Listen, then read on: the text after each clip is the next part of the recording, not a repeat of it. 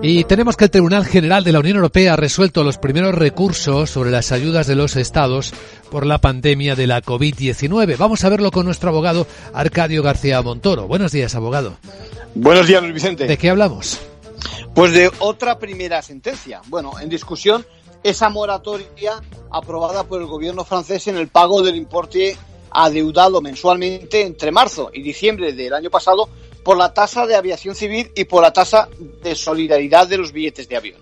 Fueron y son ayudas de los estados para afrontar la pandemia que sufrimos, que ya calificó la Comisión como compatible con el mercado interior en una decisión de 31 de marzo del año pasado. Lo que sucede es que Ryanair solicitó que se anulase esa decisión, esencialmente porque beneficia a las compañías aéreas titulares únicamente de la licencia francesa. O sea que Ryanair se siente discriminada.